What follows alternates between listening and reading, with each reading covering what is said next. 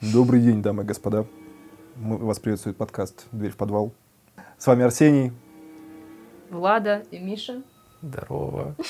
У нас сегодня слегка убитый Миша, слегка убитый я и слегка поехавшая Влада. Я думаю, отличный вариант для записи выпуска. Они были в бане с утра, а я занималась домашними делами и смотрела документалки.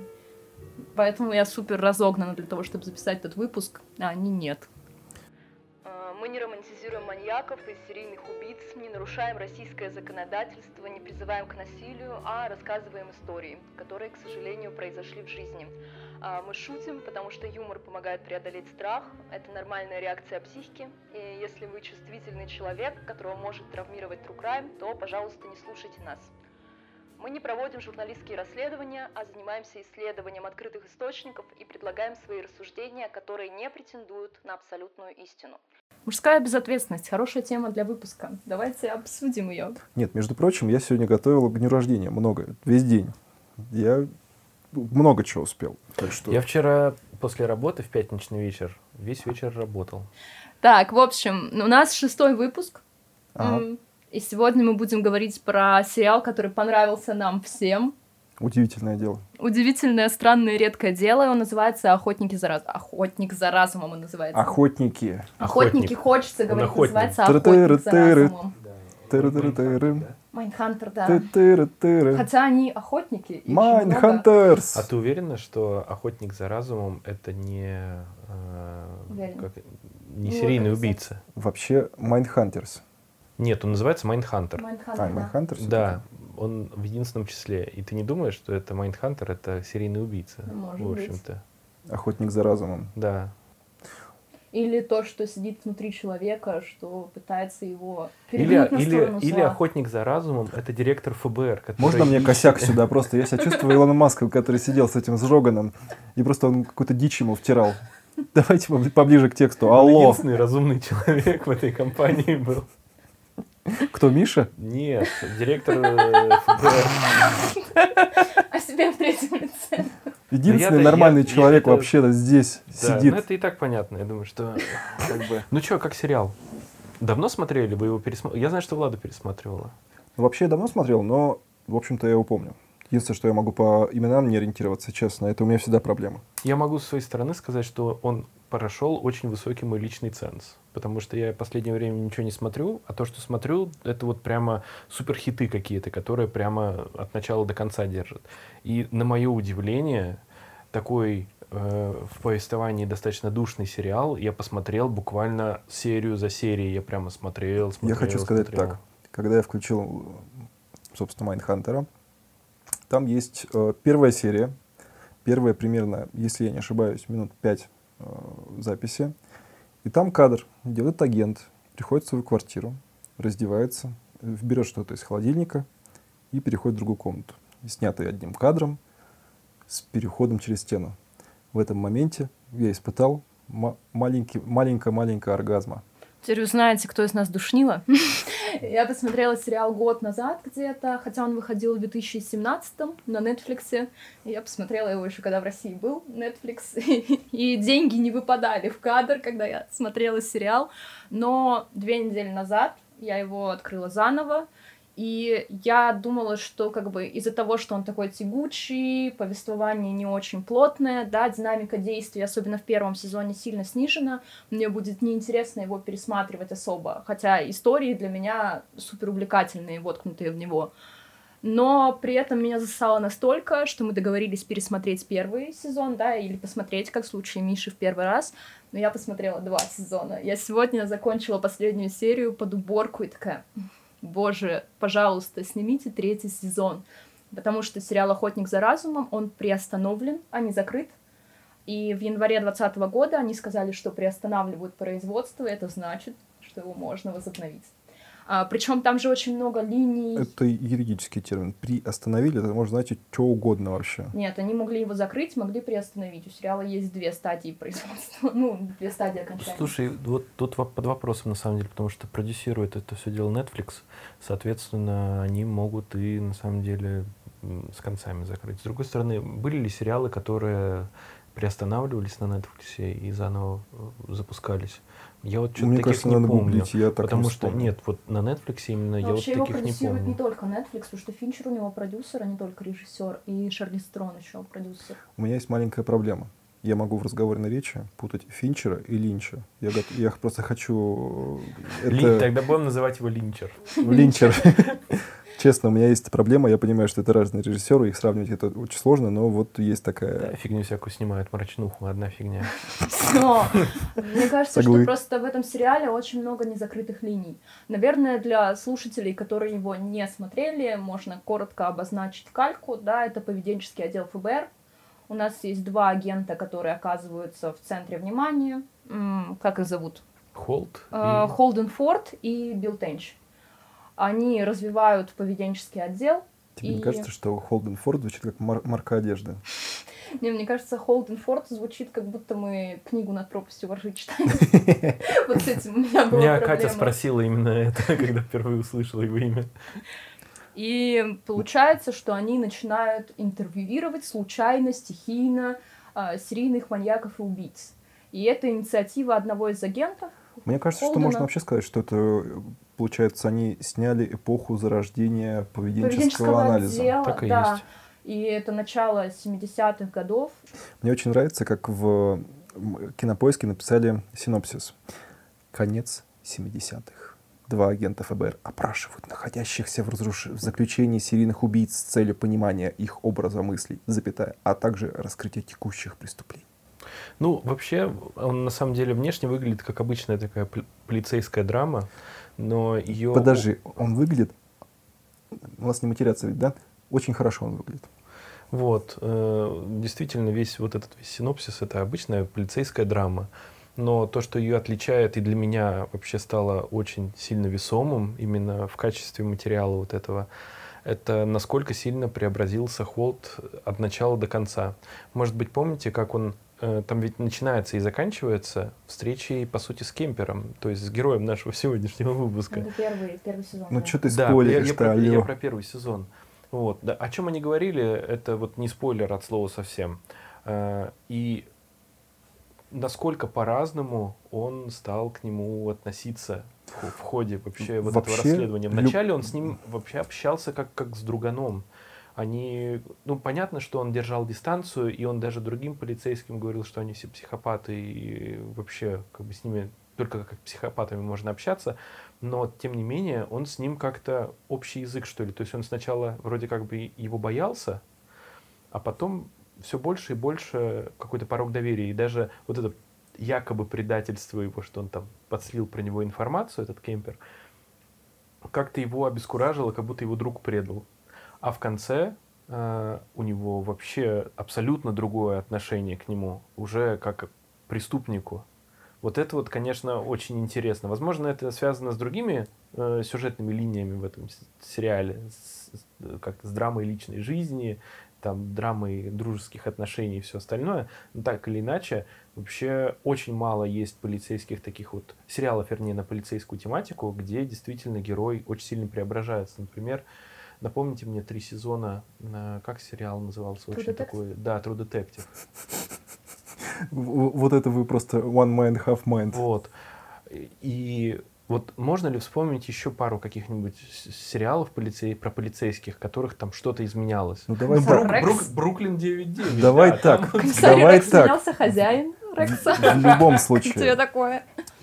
любой хороший сценарий начинается, начинается с того, что герой проходит сюжетную арку, и что-то изменяется в нем. Это, в принципе, должно Нет, быть, ну, мне кажется, по у них факту. произошла сильная внутренняя трансформация в персонажах, потому что если забегать немножко вперед и взять второй сезон, Холден Форд очень сильно меняется. То есть в начале сериала он открыт к новым знаниям, его очень цепляет все происходящее, и его новая девушка, она вот как-то попадает в струю интересов, да, и подкидывает ему идеи там про Дюргейма, про криминальную психологию, про философию, и он все это впитывает, и он активный и заинтересованный. Но линия развивается так, что его самоуверенность становится больше, чем вот это интерес или тяга к знаниям, и он начинает считать себя каким-то неуязвимым. а, при этом опрокидывает ситуации с кемпером, да, когда у него случается неожиданно паническая атака, и дальше он ну, не может держать себя в равновесии и дистанцироваться. И в конечном итоге он как бы становится таким ну, одиноким и, наверное, несчастным в своем одиночестве. Про сцены мне очень понравилось, что в первом сезоне, в первой серии он приходит домой, и у него на рукаве кровь, да, переговорщик, когда он выступал в роли переговорщика, у него не получилось, человек умер, и у него кровь на манжете, и он ее застирывает. А в последней, это я обратила внимание, когда пересматривала, а в последней серии второго сезона он ест спагетти, он пачкает соусом манжет и идет застирывать его к раковине. И вот эта вот кольцевая ну, композиция ну, кстати, мне дико зашла. Финчер вообще же очень много так делает, даже если вспомнить БКшечку любимую, то в БК тоже много такого. Там, когда, как, как господи, боже мой. Эдвард Нортон. Эдвард Нортон, Брэд да. Питт. Главный герой все-таки Эдвард Нортон. Брэд Питт это его... Это, это спойлеры. Подожди, это спойлеры. Есть мнение, что и Марл Зингер это тоже... Тоже, да. Тут вообще, да-да-да, то есть очень похоже на то, что это все в его голове происходило, и ничего вообще не происходило вокруг. Ну, короче, там же можно заметить, что когда он проходит арку, он же тоже, там такие же штуки есть, что он не обращает внимания на какие-то он же поначалу заказывает из э, журналов вот эту мебель, что он выставит в квартире. Потом ему становится настолько наплевать на всю эту свою квартиру, он живет вообще в помойке, ну, по факту в помойке. Мне Но... кажется, мотивация разная. И здесь-то метаморфозы с э, Холденом происходят на фоне его работы, да, и какого-то профессионального перевеса. И это откликается с э, самим Дугласом, да, мы немножко поговорим о Джонни Дугласе и Бобби Рестлере, которые стали, ну, некими прототипами для наших персонажей. И как бы как работа меняет тебя. И когда ты близко подходишь, ну, можно так метафорически назвать, к злу, да, и какому-то абсолютному злу, и истоки зла этого ищешь, и не можешь себе это объяснить, потому что во многих диалогах с девушками как раз проговаривают ситуацию про то, как у них перевернута сексуальность, как они воспринимают жизнь, что там с ними делали матери. И он не может отпустить эту тему и в своей личной жизни. То есть их свидания превращаются в его разговоры о работе. И именно поэтому она начинает его постоянно критиковать, ее бесит его самолюбие, у них вот эти личностные стычки, да, случаются, и в конечном итоге они расстаются. Простите за вот спойлер, спойлер, если вы не смотрели сериал. А, причем я пыталась найти личную информацию про Джона Дугласа, вот про его биографическую какую-то составляющую, помимо там учебы, военной службы и работы в Квантика, и я не нашла информации о его личной жизни. То есть, скорее всего, это личная история, это просто сюжетный драматический ход, который помогает раскрыть персонажа, да, и вкинуть такой крючок на его, как бы, интерес, зацепить его этим интересом и вывести его из отношений, как бы, на фоне профессионального перекоса.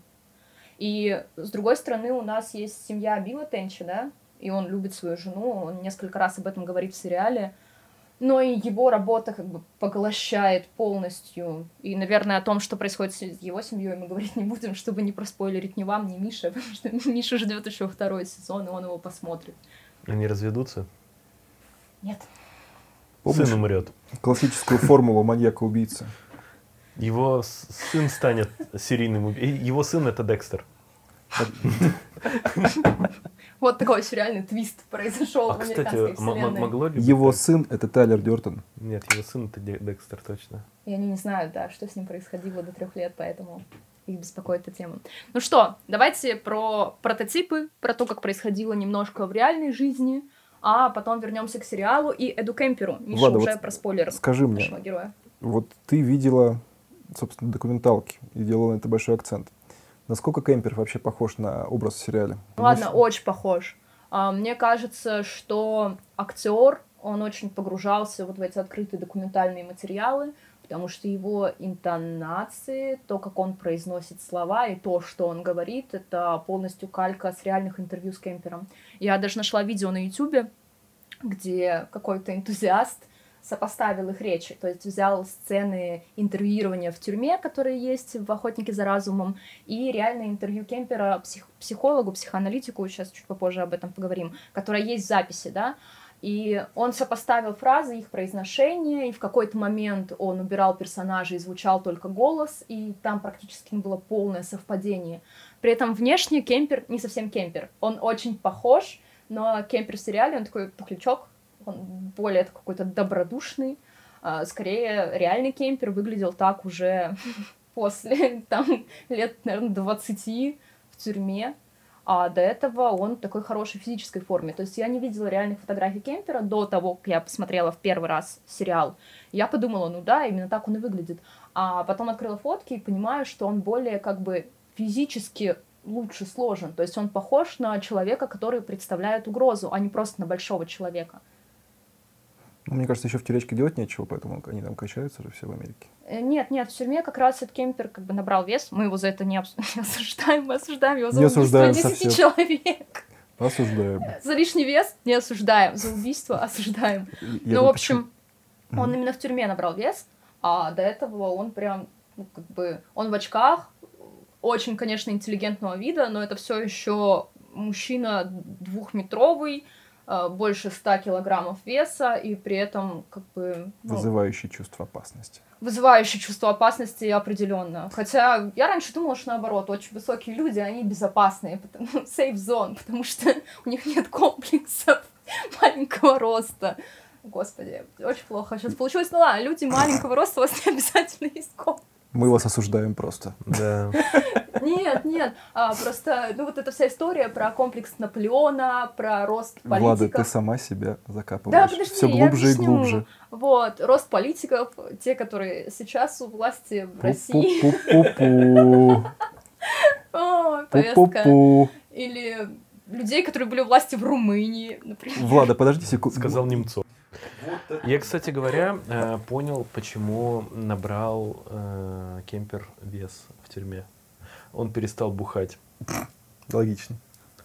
У него практически не поменялся, на самом деле, я думаю, рацион, потому что он достаточно не, не такой, не это, Ну, не интересовался едой, будем Мне так кажется, говорить. все равно такого рода еда, как э, тюремная больничная, она все равно не может быть. Но он бухал крепко, короче. Ну да, употреблял алкоголь, но еще менее подвижный образ жизни в любом случае в тюрьме. Меньше Я не упражнений, таких поступательных. Я не думаю, что он из тех, кто качался в тюрьме.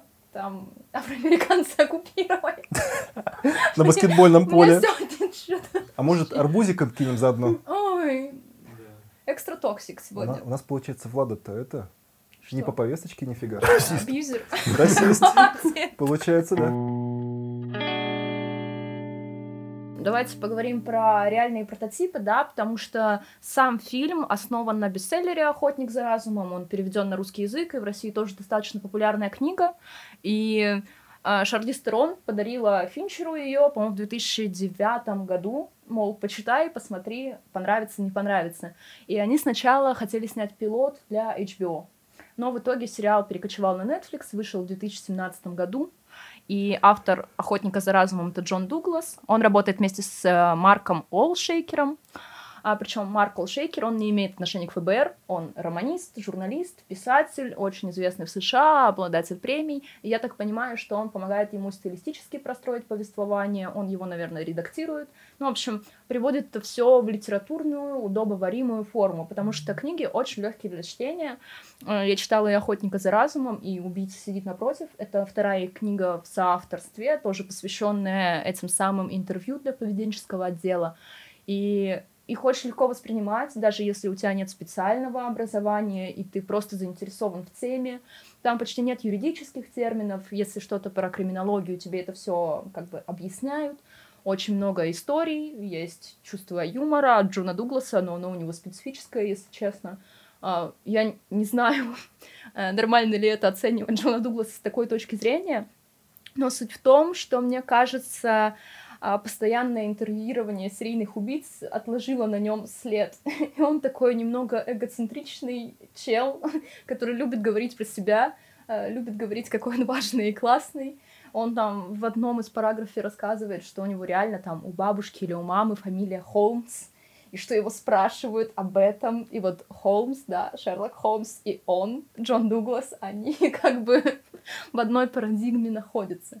А, возможно, это его личная черта, которая помогла ему, наоборот, в его профессии, в его деле и становлении. А может быть, он немного переобщался с другими эгоцентричными и социопатичными людьми и как бы немножко перенял манеру, потому что наша работа все равно нас меняет. И чем больше ее в нашей жизни, тем как бы сильнее мы трансформируемся.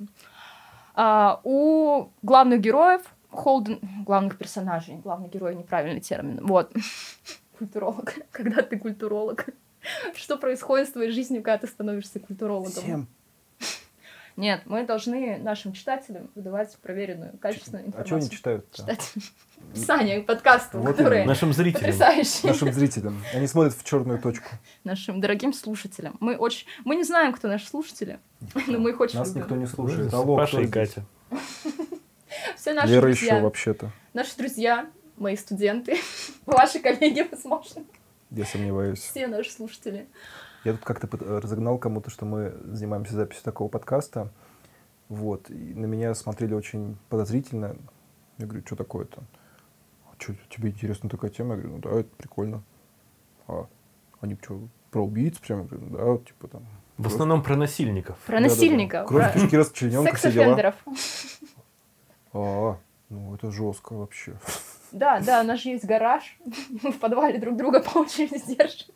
И насилуем. Из выпуска в выпуска меняется человек, который сидел неделю в подвале. Он и писал конспект к этому выпуску. Остальные жили нормальную жизнь. А как, а Ну как нормальную? Ну да-да-да. В, в режиме кулов, так скажем. Так, возвращаемся к сериалу. А, главные персонажи Холден Форд — это как бы образ Джона Дугласа и Билл Тенч, образ Боба Рестлера, и они работают в отделе поведенческих наук Академии ФБР, Квантика, штат Виргиния, Вирджиния, кому как нравится. Мы не можем говорить о том, насколько личность да, агента ФБР совпадает с тем, что мы видим на экране. А, Кроме того, у нас есть драматические, сюжетные постройки в виде их личных отношений, их семейных отношений. А в остальном их работа, то, что мы видим в сериале, она как бы ну, максимально полно выражает то, чем они реально занимались в 70-е годы. И Боб Рестлер — это менее известная персона, наверное, в России. А, У него есть автобиография «Тот, кто сражается с монстрами». Она не переведена на русский язык, и, но именно он организовывал интервью и занимался вот этим взаимодействием с тюремными как бы, структурами. А, кроме того, первое интервью, вот интервью с Эдом Кемпером, о котором мы сегодня будем говорить, а, Джон Дуглас подал идею, когда они работали вот в этой полицейской школе, обучали других сотрудников, что можно бы поговорить с Эдом Кемпером, чтобы получить информацию от первого лица и использовать ее дальше в научных разработках. И именно Боб Рестлер договорился об этом интервью в тайне от ФБР. Они действительно думали, что лучше получать за дело, чем спрашивать у кого-то. И он смог договориться об интервью, потому что один из его бывших агентов, с которым он сотрудничал, работал в этой самой тюрьме. И так они попали в первый раз к Кемперу. И на самом деле вот та история с Кемпером, когда у Форда случается паническая атака, да, она произошла с Бобом Рестлером.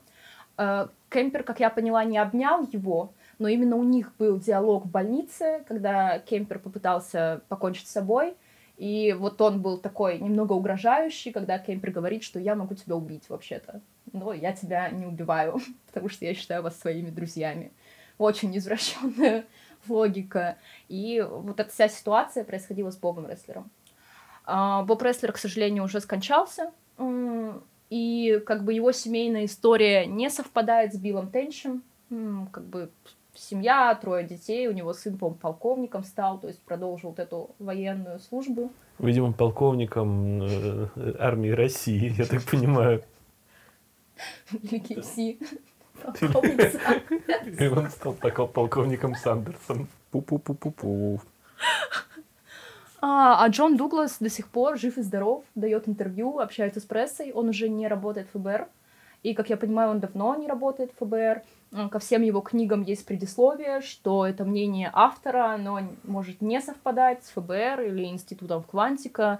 Это вот его такая позиция. У Венди Кар, это профессор психологии, которая приезжает к ним в Квантика и остается с ними работать, да, в качестве консультанта. У нет реальной личности, которая бы полностью ее отражала. Она работала медсестрой в судебно-психиатрическом отделении, она была медсестрой-исследователем. То есть, ну, я так понимаю, что она была медсестра, занимающаяся вот такими пациентами, которая была еще и научным работником и занималась всякими разными разработками. Энн Уолберт, Бёрджес. И Она сотрудничала с агентами в отделе поведенческих наук, и именно она получала гранты на проведение исследований как ученый. Да, грантовская поддержка — это когда государство дает тебе денег, чтобы ты поработал и дал какие-то результаты. И вот это их взаимодействие, как бы оно и воплощено в докторе, да, на доктор Да. наук. Несостоявшийся профессор и небольшая лесбийская линия в сериале.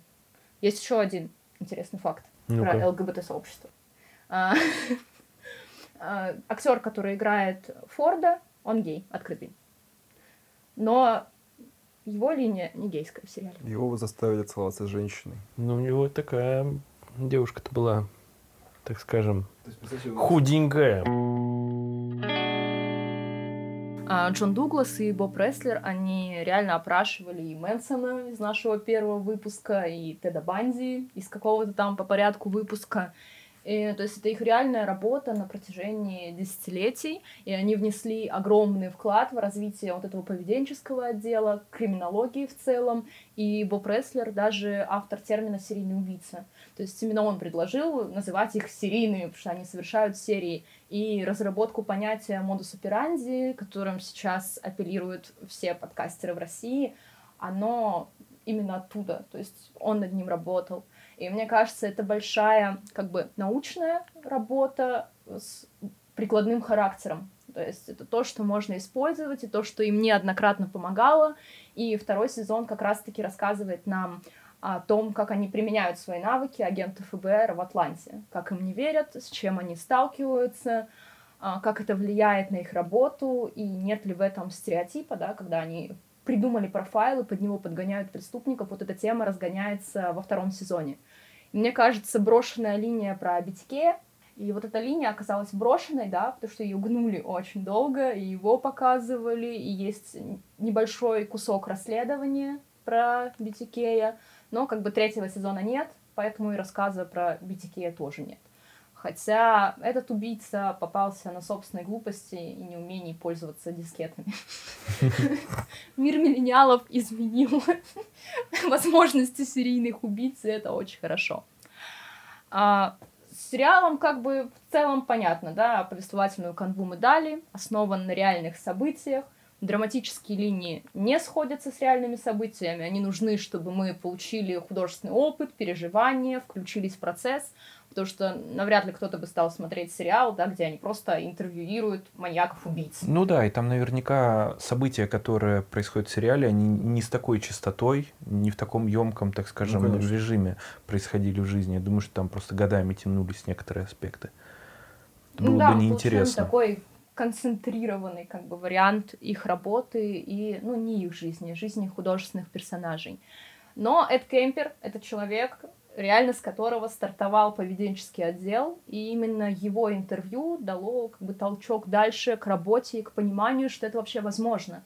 Потому что о, фокус всегда был не на личности преступника, да, не на психологии поведения, и даже не подразумевалось, что можно предотвратить преступление. Основная задача поведенческого дела не только в том, чтобы поймать преступника, да, эффективно, найти вот эти связки, мотивы, разговорить его, чтобы он в ходе допроса признал вину и сдался.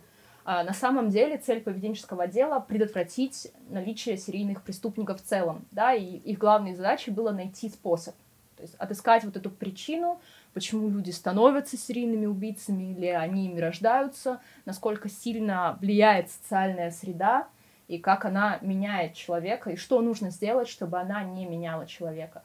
И Кемпер, он очень открытый, и он подробно рассказывал о своих преступлениях, о мотивах, об отношениях с матерью. Для него не было проблемы, что он общается с агентами ФБР, потому что он в целом любил копов и не видел ничего плохого в том, чтобы поболтать с ними и обсудить свою жизнь. И в целом он уже сидел в тюрячке.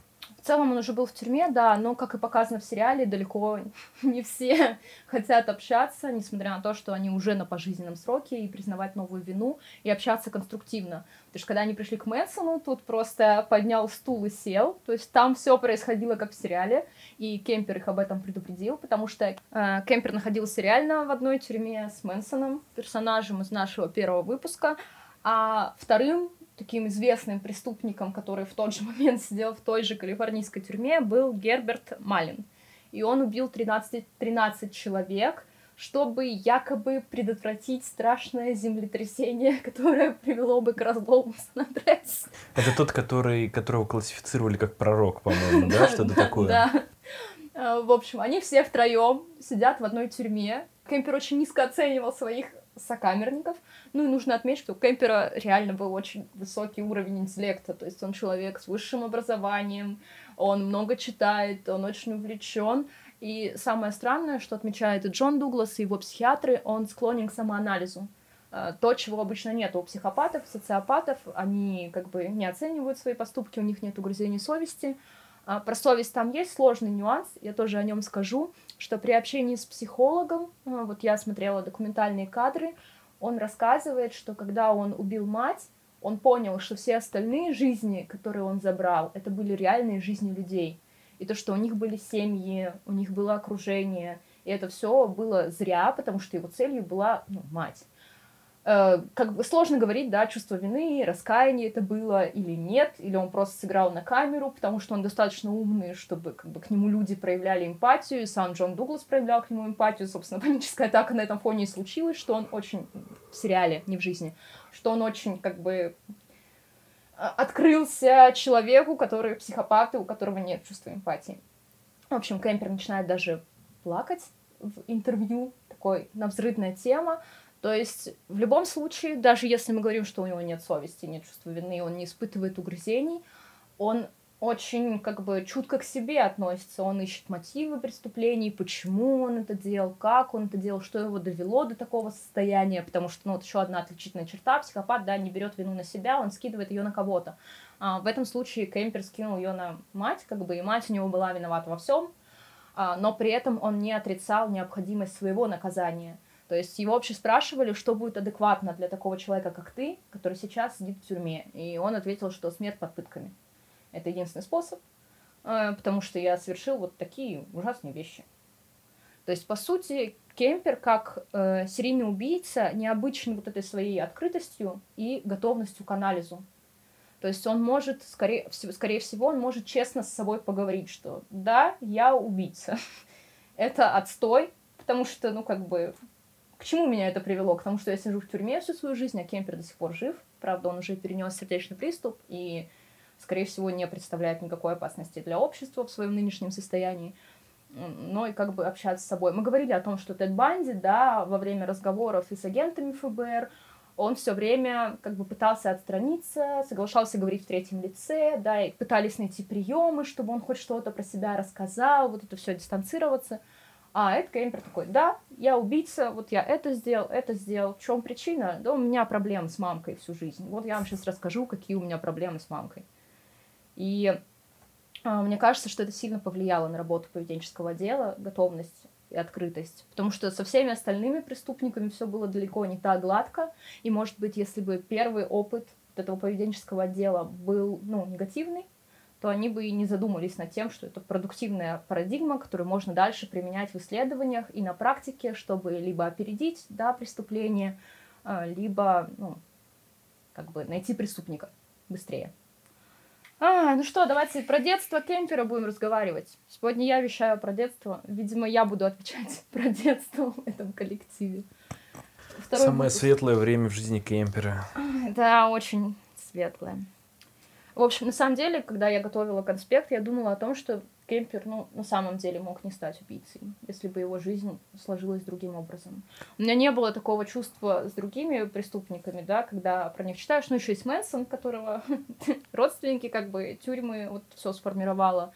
И мне показалось, что Кемпер тоже вот от этого социального давления, от чувства внутреннего себя, он стал тем, кем стал может быть, все было по-другому. Ну, видишь как, даже в самом сериале эта тема поднимается, когда э, Холдену задают вопрос, поли, полицейские, которые проходили тренинги, они спрашивают, э, что преступники могут становиться преступниками, неужели? Как это так? Я думал, что они только строго рождаются, поэтому и должны сидеть в тюрьме там до конца времени своего отведенного.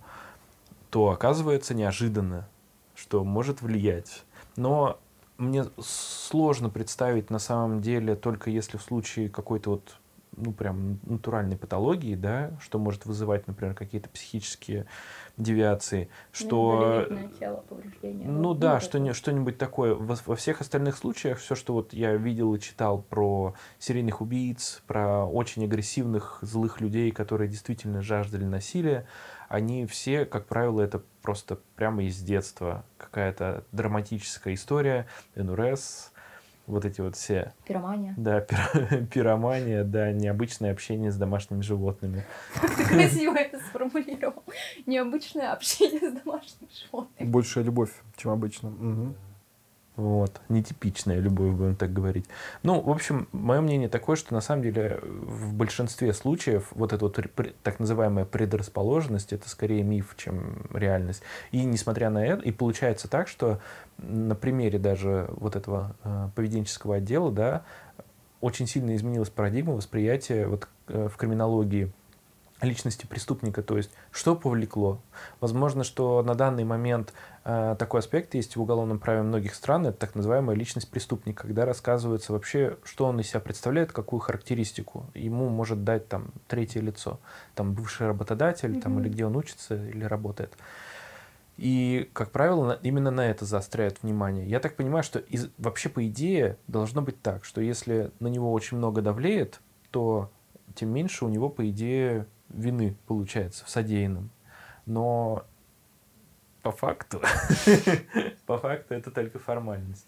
Ну и вообще, мне кажется, если мы говорим про биологические предрасположенности, то они могут просто не реализоваться. Ведь даже Венди Кар вот в сериале, она занимается белыми воротничками. А, то есть офисными всякими людьми, топ-менеджерами, которые добились больших успехов за счет того, что они социопаты. И получается, что они свою какую-то ну, вот, биологическую, эмоциональную особенность а, применили в мирной жизни, и это дало им там финансовые результаты. Как она там говорила, что у них есть семьи, у них есть домашние животные, они не проявляют агрессию, но при этом они все еще социопаты. И там была какая-то шутка про президента США, что президент США может быть социопатом. Вопрос в другом. Да, может ли не быть Социопатом социопатом? президент США.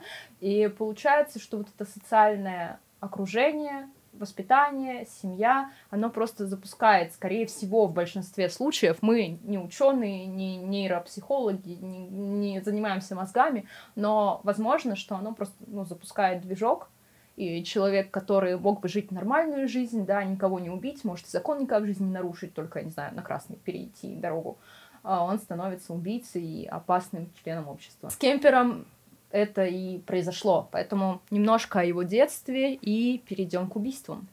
Эд Кемпер родился в 1948 году в городе Бербанк, штат Калифорния. И основные факты о его жизни можно найти в куче документальных фильмах, на Ютубе, без каких-либо проблем. Он сам очень много рассказывает про свое детство и про своих родителей. И он родился в семье Эдмунда-младшего, ну, он Эд, его отец Эд, и, скорее всего, его дед, которого он Есть, убил. де- есть дед был Эд. Да, он тоже Эд. Он же третий. Да. А, но Эд Кемпер ненавидел имя Эдмунд, потому что ему его дала его мать, а все, что связано с его матерью, вызывает у него абсолютно негативные чувства. А, и ее звали Кларнелл. Отвратительное имя для того, чтобы выговаривать его на русском языке. А, между супругами были постоянные ссоры, они все время ругались, и поэтому развод стал такой логичной точкой в их браке. А, Кларнелла вместе с Эдом и двумя его сестрами переехали в Монтану. Эд младший, его отец, был участником Второй мировой войны, и после он испытывал ядерное оружие на Тихоокеанском испытательном полигоне, то есть до того, как вернуться домой в Калифорнию. А, После возвращения с войны он работал электриком, и известно, что мать Эда постоянно его пилила за это. Типа, ты электрик, какая-то чернь, это ужасная работа. В общем, она крайне негативно относилась к его деятельности. Но, но это очень странно, ведь она вышла за него замуж, когда он был электриком. Ожидала, что он станет начальником электриков, генералом электриков. Я хочу сказать, кем? что мы не осуждаем электриков. Нет, Ребята, нет. вы молодцы. Нет, Но расти они должны. Кларнелл осуждала электриков, мы не осуждаем электриков. И позже он оставил очень, с моей точки зрения, забавные, с точки зрения семьи Кемпера, отвратительные воспоминания о жизни с этой женщиной. И он заявил, что самоубийственные миссии в военное время и испытания атомной бомбы были ничем по сравнению с жизнью с Кларнелл. И что она повлияла на него больше, чем 396 дней и ночи боев на фронте. То Вообще- есть он жизнь со своей бывшей женой считает гораздо худшим мероприятием своей жизни, чем Вторая мировая война. Подожди шуток. секундочку. Миша, ты же знаешь, какую песню себе, себе сюда Да, надо ставить? Агата Кристи. Я на тебе, как на войне. Да. А, В общем, ситуация в семье накаленная, и источником раздражения, судя по всему, служит мать Кемпера, Кларнелл, потому что она доводит не только своих детей, но и своего мужа электрика. И, судя по всему, она угнетала его за все. Скорее всего, мать Кемпера абьюзер, и очень большой абьюзер, потому что сначала она угнетала своего мужа, он от нее сбежал, потому что имел такую возможность. А когда она начала угнетать Эда Кемпера, бежать ему было некуда. Потому что он сидел в подвале. В подводной лодке. В подвале. И Кемпер рассказывал агентам ФБР, что с самого детства он выглядел ровно как отец, он очень похож на него внешне, еще он был большого роста, и поэтому Кларнелл, его мать, начала беспокоиться э, насчет того, что он может домогаться к сестрам. Э, насколько я изучила тему, реальных оснований для таких переживаний не было. С его стороны вообще не было агрессивного поведения до того, как мать начала его чморить. По-другому я назвать это не могу. Ну, то есть не было никаких признаков для того, чтобы пытаться изолировать Кемпера от его сестер, и никаких сексуальных мотивов к своим сестрам он не проявлял. То есть он был просто очень высокий ребенок. Такое случается. Ты родила ребенка больше пяти килограмм. Ты думаешь, он что, сколько? Метр семьдесят вырастет и все? Каких-то тр- реальных тревожных звонков не было. Эд начал проявлять жестокость после того, как мать начала его абьюзить. А, Было бы удивительно, если бы он не стал проявлять жестокость после всего того, что она ему устроила. А, Она заставляла сына спать в подвале без окон, причем она запирала за ним дверь, он не мог выйти, если хотел куда-то выйти. А Вместе с э, дочерью Сьюзан она отправлялась спать наверх, в подвале были крысы, и маленький десятилетний мальчик, который ну, ничего плохого никому не сделал, оказывается в подвале. Причем он же даже не понимает мотив, то есть за что его запирают в подвале, ему не ясно. А, То есть он начинает считать себя плохим просто так. То есть я ничего плохого не делаю, но моя мать меня, очевидно, не любит, а любовь матери в детском возрасте особенно очень важна. Любовь матери важна вообще всю жизнь. Мама должна быть тем человеком, который тебе говорит, ты самый лучший, мне плевать, что ты делаешь. Ну, примерно так. А Эд Кемпер оказался в ситуации, когда мать его не любит, причин на это он не видит, потому что он застенчивый, обычный мальчик, и она не любит его настолько, что она запирает его в подвале. Ну, то есть она, она не просто его ругает, не просто ставит в угол, она боится, что он изнасилует свою сестру, и поэтому он спит в подвале. Еще был интересный момент. Эм, Ты дальше, наверное, будешь рассказывать про работу-то его. Что он газе- газеты разносил. А, расскажи. Ну, в общем, там забавный эпизод был. Э, Знаешь, как, э, что сделать, чтобы у тебя собака не грызла вещи до- дома? Нужно ее выгуливать хорошенечко, чтобы она уставала и дома только залипала. Вот. И мама Кемпера, она примерно тем же самым занималась, только она заставляла его разносить газеты и продавать их или что-то такое до тех пор, пока вот он вот до конца все не сделает, а объем работы был такой, что он домой приходил такой раз и сразу же в подвальчик спать. Это так она, я полагаю, что пыталась изолировать его вот от, сестер. от сестер. Психология, однако. Собака Павлова, ну просто она ставила эксперименты на своем сыне. причем реальных угроз просто, ну, не было. Я не понимаю мотивы ее поведения. Он большой, поэтому он может изнасиловать свою сестру. Ну, он большой, странный, такой на всех смотрит, как бы. Может, он был обычным, просто стеснительным. Ну да. мы- Ну, мы не скорее знаем, всего, да. скорее всего, так и есть. А, окончательная размолвка с мужем привела к разводу.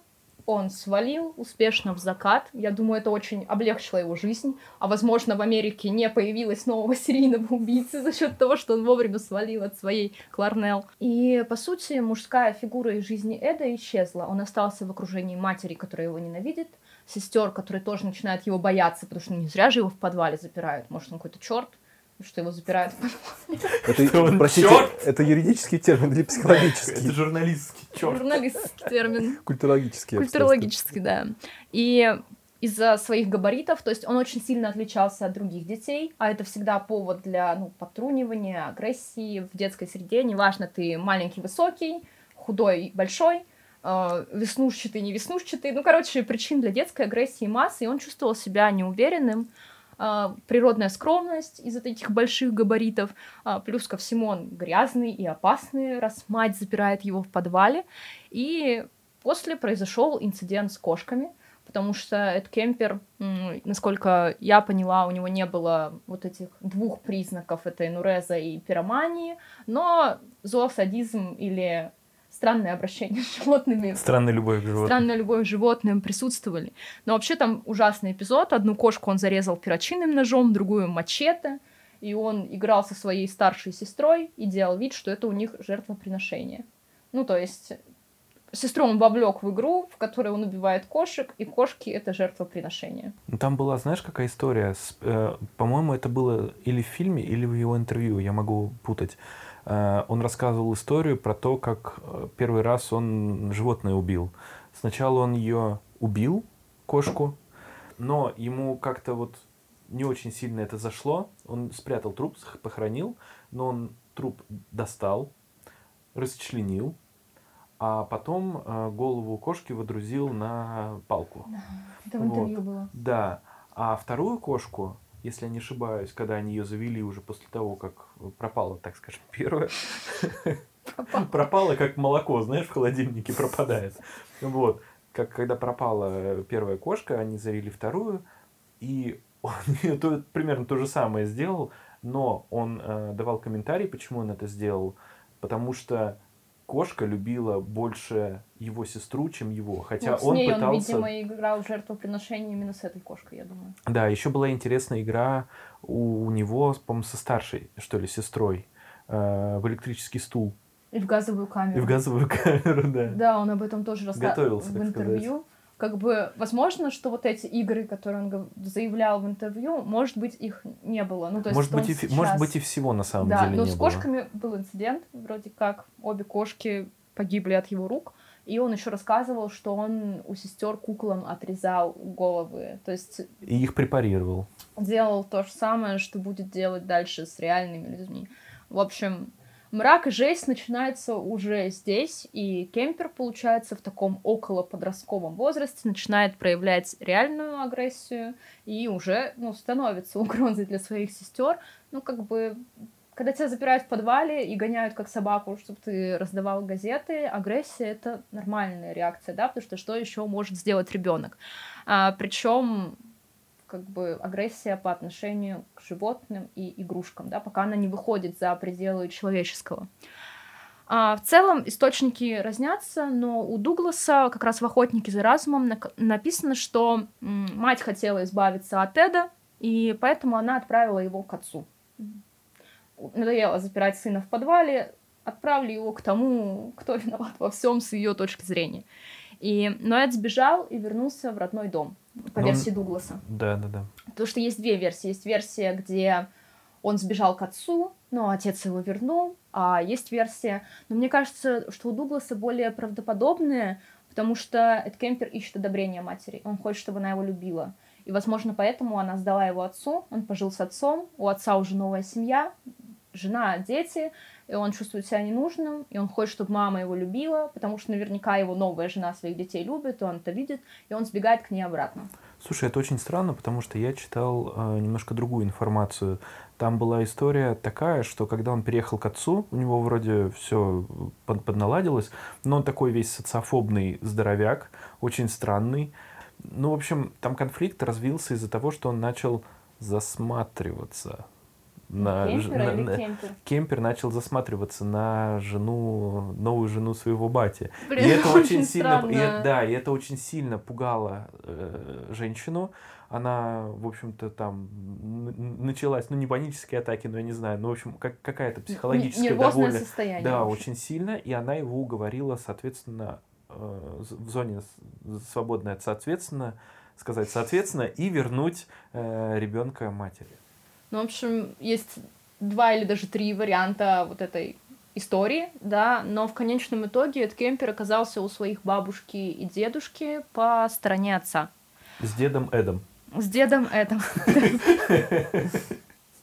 Звучит как занятие на вечер, да? Э, Кларнелл отправила его туда, и они жили на ферме возле подножья Сьерра-Невады. То есть он оказался вдали от ну, городской жизни, от школьной жизни, от каких-то своих привычных дел, ну, не знаю, мороженое он не мог сходить и купить на улице. И он оказался в полной изоляции с, со своими родственниками. Насколько они были странные или нет, здесь сложно судить, потому что по его воспоминаниям, как он относился к дедушке с бабушкой, э, ничего такого. Ну, то есть э, никакой агрессии, по крайней мере, с их стороны, запираний в подвале уже не было. Но в августе 63 года происходит первая катастрофа, наверное, в жизни. Ну, ну, явно не в его. Я думаю, что в жизни бабушки и дедушки Ой, случилось ладно, неладное. чем к более ужасному моменту мы подбираемся, тем больше нервного смеха вырывается из меня. А, В общем, в августе 63 года Кемпер, на тот момент ему 14 лет, он живет на ферме с дедушкой и бабушкой, а, застрелил из винтовки свою бабушку Мот и несколько раз ударил ее ножом. А, Парню не понравилось, что бабушка попросила его остаться и помочь по дому. Плюс ко всему, она запретила ему стрелять по птицам. А эту винтовку ему дедушка дал как раз для ну, там, тренировки, охотничьих навыков. Это же все-таки ферма, тут все понятно. А, Эд хотел уйти в поле с дедом работать, он ему нравился больше, может быть, он больше эмпатии к нему проявлял или заботился и любил, я не знаю. И осознав то, что дедушка явно не будет в восторге от того, что бабушка умерла, он застрелил и его после прихода из магазина. А, то есть, по сути, дедушка стал для него таким побочным действием. И он убивает бабушку, потому что она не дает ему делать то, что он хочет. Уже такое, ну вот прям явная патология просматривается. А дедушку, чтобы он не узнал, что он убил бабушку. Чтобы он не сердился. Ну да. Мне Вот, кажется, он кстати. не хотел, чтобы дедушка про него плохо думал, да. И тело он оставил лежать во дворе. То есть он не дал дедушке зайти в дом и увидеть тело бабушки. В итоге этот избавился от части своей семьи и не той, от которой он хотел избавляться, очевидно, потому что мать Кларнелл же, она все еще там, где-то в Калифорнии. И Кларнелл, кстати говоря, предупреждала а, своего мужа, Эда, о том, что Эд может убить еще одного Эда. И Эд позвонил матери после того, как совершил двойное убийство. Ну, то есть он постоянно тянется к матери, именно к ней.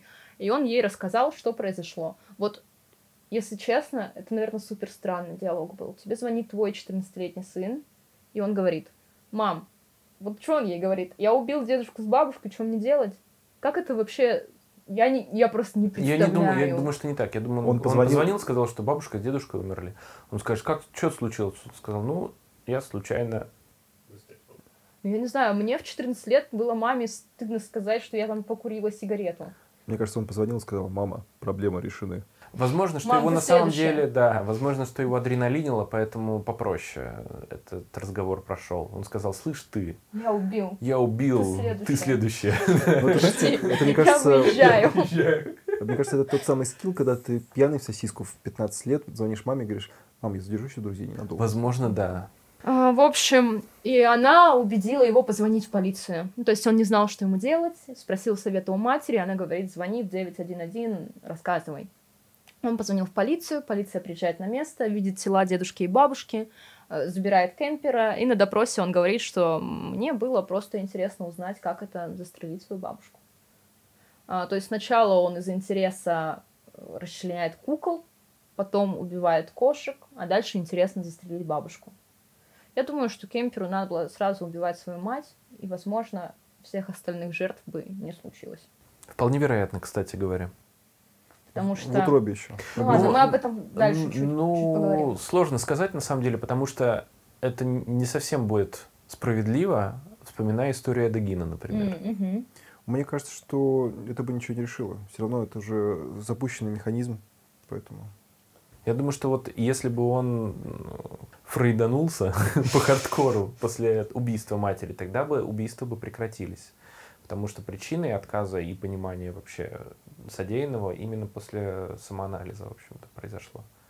Самоанализ начался, когда он убил Уже, уже все, да, уже там. Уже выполнил серию страшных Ну, преступлений. что вы спойлерите-то, господи? Еще он еще не убил мать. он- Еще не убил Ой, мать! там еще мамка, это не самое интересное. Да, да, я согласна полностью. Ну, вообще, проблемы Эда Кемпера с мамкой, очевидно, вышли из-под контроля и повлияли на всю его жизнь.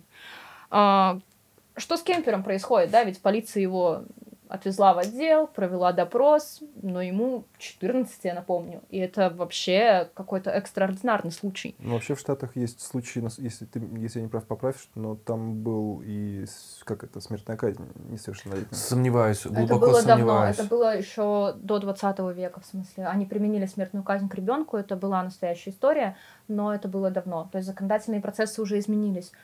А, в любом случае, это ребенок, да, и причем даже не достигший 16-летнего возраста. Э, Кемпер помещают в психиатрическую лечебницу для преступников э, в Аскадера, и врачи изначально ставят ему шизофрению. Э, но врачи, но медики в психиатрической больнице такие, в смысле шизофрения, у него нет галлюцинаций, навязчивых идей, он в целом ведет себя адекватно, и, скорее всего, это не тот диагноз, то есть он несправедливый, исходя из его клинической картины. И объясняют, что у него неуравновешенная пассивно-агрессивная личность. Мне кажется, неуравновешенная пассивно-агрессивная личность — это я в 14 а нет кемпер, который убил свою бабушку и дедушку. Ну, потому что ты странненький, ты агрессивный, ты токсичный, и, не знаю, говоришь маме, что лучше бы она меня не рожала. А вот если ты убиваешь бабушку и дедушку, то это уже какой-то другой рубеж, очевидно. Но ни бреда, ни галлюцинаций, ничего такого с кемпером не было. Он находится в больнице, ведет себя как примерный пациент. Он умен, там же проводят тест на IQ, который он пишет. Сначала он пишет что-то на около 135 баллов, и они уже такие высокий уровень интеллекта. Повторный тест показывает результат в 145, еще выше. Да, уровень а, IQ вообще это такая система тестирования, да, где у нас есть средний показатель человеческий и люди, которые из него выпадают. Вот Эд Кемпер выпадает из среднего показания, то есть он хорошо думает, несмотря на то, что он, несмотря на то, что он совершил плохо чувствует, хорошо думает, очевидно, это его история. И Эд Кемпер находится в этой самой психиатрической больнице до 21 года. Он заканчивает колледж, как я понимаю, его хорошие оценки э, показывают врачам, что он социализируется. То есть, находясь в да, психиатричке, да, он, да, он учится. Колледж. Такая возможность есть. И врачам это показывает, что он готов в целом к социальной жизни, он хорошо себя проявляет, адекватно ведет себя, и вроде как нет причины подозревать, что дальше ну, что-то случится. А вот стоило бы подумать. Но его врач был против.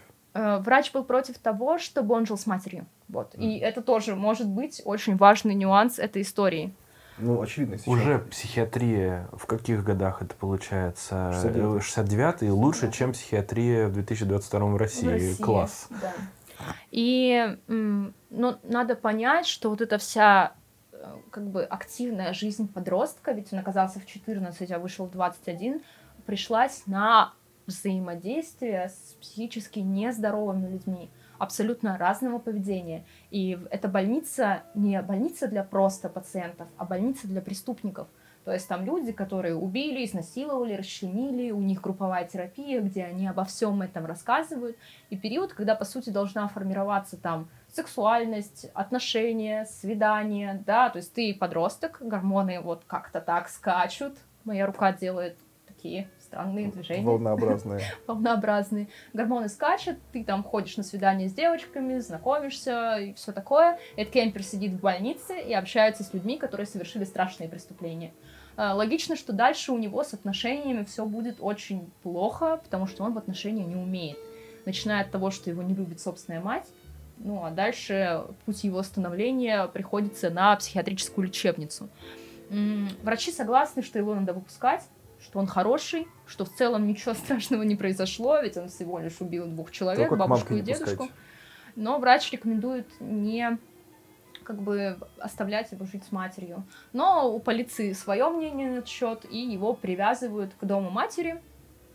Он должен жить у матери, как-то отмечаться, я так понимаю, что он должен по-прежнему ходить к психологу, и как бы он будет в поле зрения правоохранительных органов. И когда этот кемпер выходит на свободу, его рост 2 метра 6 сантиметров. Это просто, он очень-очень высокий человек. Э, весит он около 135 килограммов. IQ 145. Образование он получил. Ну и два убийства у него уже есть к этому возрасту. Да, мы всего будем говорить о десяти убийствах Кемпера. Два из них он уже совершил до этого момента. Тут мы решили закончить эту часть, потому что мы слишком много говорим. Влада очень интересно рассказывает, поэтому нам пришлось записать вторую часть. Слушайте дальше. А, в этой части мы проговорили с вами наше отношение к сериалу «Охотник за разумом». Если вы его не смотрели, но любите True Crime, наша рекомендация стопроцентная, надо смотреть.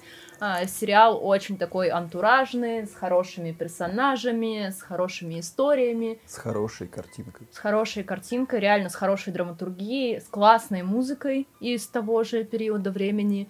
Поэтому сериал рекомендуем. А, немножко про детство Кемпера и какую роль он сыграл в как бы работе поведенческого отдела, работе Джона Дугласа и Боба Рестлера. И мы хотим часть про убийство, потому что в карьере Эда Кемпера, карьере серийного убийцы, я тут делаю воображаемые скобочки, Кавычки. Да, кавычки. Потому Кавычки что сладкое нужно оставлять на потом. Да, сладкое мы оставляем на потом. Поэтому про убийство вы можете послушать в следующем выпуске, который выйдет через неделю. Оставайтесь с нами.